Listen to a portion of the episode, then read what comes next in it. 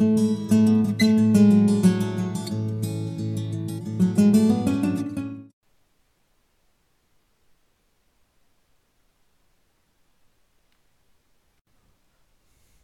el siguiente problema nos dicen, por la tubería ramificada que se muestra en la figura adjunta, fluye agua salada de densidad 1030 kg por metro cúbico.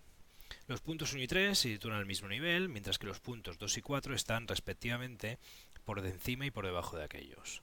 Para los valores que se indican en la figura, suponiendo que el agua se comporta como un fluido ideal y, tomando la aceleración de la gravedad como 9,81, nos piden calcular primero el caudal que circula por la parte 1 de la tubería en litros partido segundo y la presión P1 en pascales. A continuación calcularemos la presión P3 en kilopascales y finalmente la velocidad V2 en metros por segundo y la presión P2 en pascales.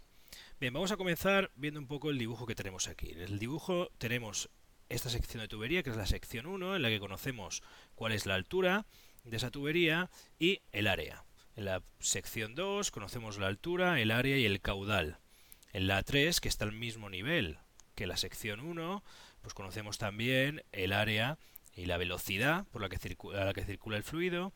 Y en la sección 4, pues conocemos tanto el caudal como la velocidad, como la profundidad en la que está enterrada esa tubería, como la presión.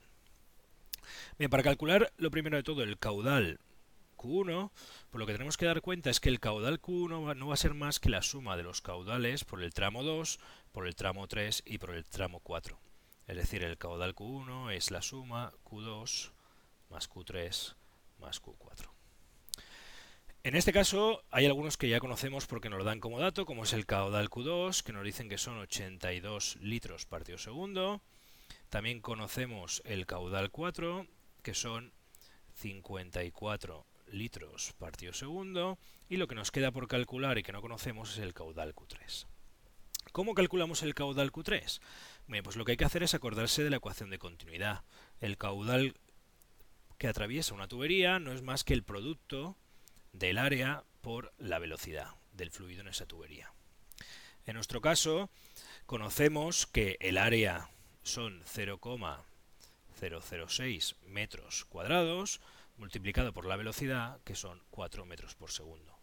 Si multiplicamos estas dos cifras, pues lo que tenemos es que el caudal son 0,024 metros cúbicos por segundo. Bien, como nos lo piden en litros, lo que tenemos que hacer es convertir este, estos 0,024 metros por segundo a litros y, por segundo y eso se obtiene simplemente dividiendo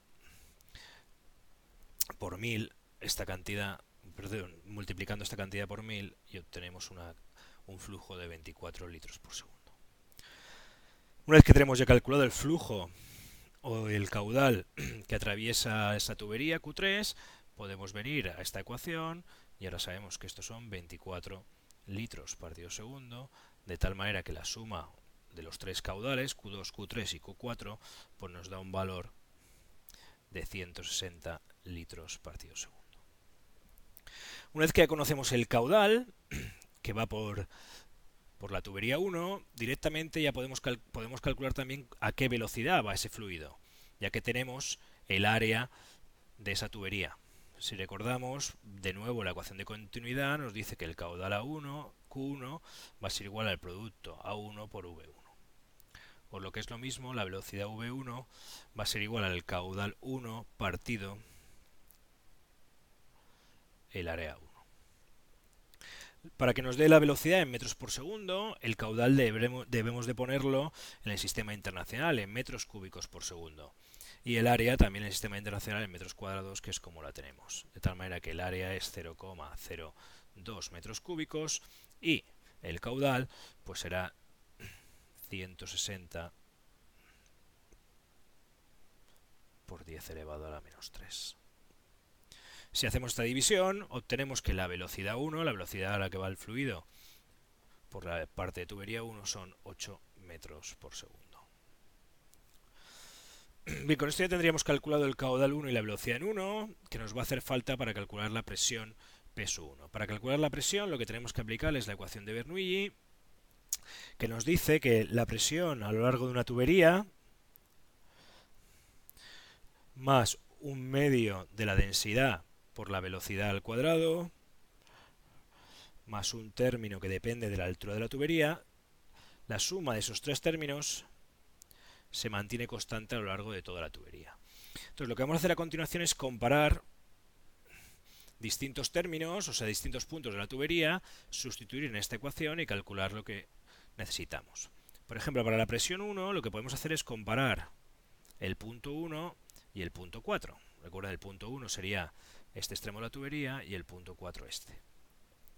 Si sustituimos, tendríamos que para el punto 1 tenemos que la presión 1 más un medio de la densidad por V1 al cuadrado más ρ por G por la altura de ese trozo de tubería va a ser igual a la presión en 4 más un medio de la densidad por V4 al cuadrado más ρ por G por H4. Bien, en este caso la altura 1 es igual a 0 porque nos dicen que está al nivel del suelo, con lo cual todo este término se anula y es igual a 0. De aquí conocemos la velocidad 1, que la hemos calculado antes, que son 8 metros por segundo. Rho, la densidad, es una constante de 1030 kilogramos metro cúbico. La presión en 4 nos la dan y dice que son 33 kilopascales. Y la velocidad en 4 también es un dato y son 10,8 metros por segundo. La altura 4, en este caso no va a ser 0, sino que va a tener un valor de menos 2 metros. Si despejamos la presión 1, pues tenemos que la presión 1 va a ser igual a la presión 4.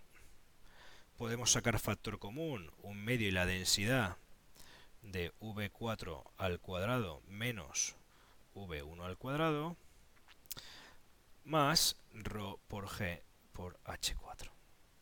Si sustituimos los valores, pues tenemos que la presión 4 son 33.000 pascales, más un medio de 1030, que es la densidad del agua salada. V4 son 10,8 metros por segundo. V1 lo hemos calculado y eran 8 metros por segundo, al cuadrado también. Y finalmente el último término, que serán los 1030 de la densidad, por 9,81 por la altura 4 que hemos dicho que son menos 2 metros. Si sustituimos la calculadora y calculamos este valor, pues obtenemos que la presión P1 va a tener un valor de 39.901 pascales, que es lo que me pide el primer apartado. A continuación vamos a calcular el segundo. En el segundo me piden la presión en el punto 3, que está exactamente al mismo nivel que el punto 1. Puedo de nuevo utilizar la ecuación de Bernoulli, pero en vez de escoger ahora y comparar los puntos 1 y 4, comparo los puntos 1 y 3. Seleccionamos entonces la parte 1 y la parte 3. Escribimos de nuevo la ecuación de Bernoulli, en la que tendremos que la presión 1 más un medio de la densidad por V1 al cuadrado más Rho G H1 es igual a la presión en 3 más un medio de Rho V3 al cuadrado más Rho G H3. En este caso el punto 1 y 3 están a la misma altura, que además es nuestro origen de alturas, con lo cual los dos términos se van a anular y a mí lo que me interesa es la presión 3, que va a ser igual a la presión 1, y si sacamos factor común, un medio y la densidad, pues obtendremos V1 al cuadrado menos V3 al cuadrado. De tal manera que si ahora despejamos, la presión P1 la hemos calculado en la parte anterior, eran 39.901 más un medio de 1030. La velocidad 1 la hemos calculado antes, que eran los 8 metros por segundo. Y la velocidad 3, pues nos la da el enunciado, que son 4 metros por segundo. Si hacemos el cálculo de uno y otro, pues lo que tenemos es que esa presión son 64.621 pascales, o lo que es lo mismo, 64,6 kilopascales. Y con esto tendríamos resuelto el apartado B. Para el apartado C, aquí una B para que quede claro. Nos piden calcular primero la velocidad en el tramo 2. De nuevo, nos dan, tenemos el caudal y tenemos el área, de tal forma que el caudal 2 pues es igual al área 2 por la velocidad 2. Y despejando de ahí la velocidad, pues tenemos que la velocidad va a ser igual al caudal 2 partido el área 2. Para que nos den unidades del sistema internacional, pues el caudal hay que pasarlo a metros cúbicos por segundo. Como son 82 litros por segundo, pues el caudal van a ser 82 por 10 elevado a la menos 3 metros cúbicos por segundo. Y el área 2, que sí que la tenemos, es 0,0096. Si hacemos esta división, pues obtenemos que la velocidad 2 es aproximadamente 8,54 metros por segundo. De nuevo, una vez que ya tenemos la velocidad 2, como nos piden calcular la presión 2, volvemos a aplicar la ecuación de Bernoulli y ahora escogemos los puntos, pues por ejemplo el punto 1 y el punto 2. Escribimos la ecuación, de nuevo peso 1 más un medio de la densidad por V1 al cuadrado más ρ por G por H1 va a ser igual a la presión 2 más un medio de ρ V2 al cuadrado más h 2 En este caso, este término se anula porque z es igual a 0, está a una altura de valor 0 y el valor de h2, pues en este caso es de 3 metros, como viene ahí. De tal manera que si despejamos ahora la presión 2, pues la presión 2 va a ser igual a la presión 1 volvemos a sacar factor común, un medio de la densidad de V1 al cuadrado menos V2 al cuadrado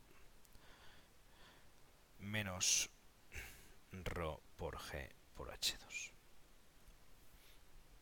Si escribimos los valores, la presión 1 hemos dicho que es, lo hemos calculado en la apartado 1, 39.901 pascales, más un medio de 1030 la velocidad en 1 eran 8 metros por segundo, la velocidad en 2 lo hemos calculado antes y son 8,54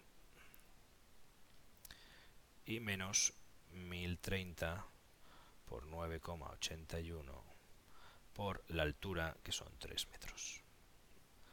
Si despejamos y utilizamos la calculadora, pues podemos calcular la presión 2 y obtendremos que son 4.900 88,3 pascales, alrededor de 5 kilopascales.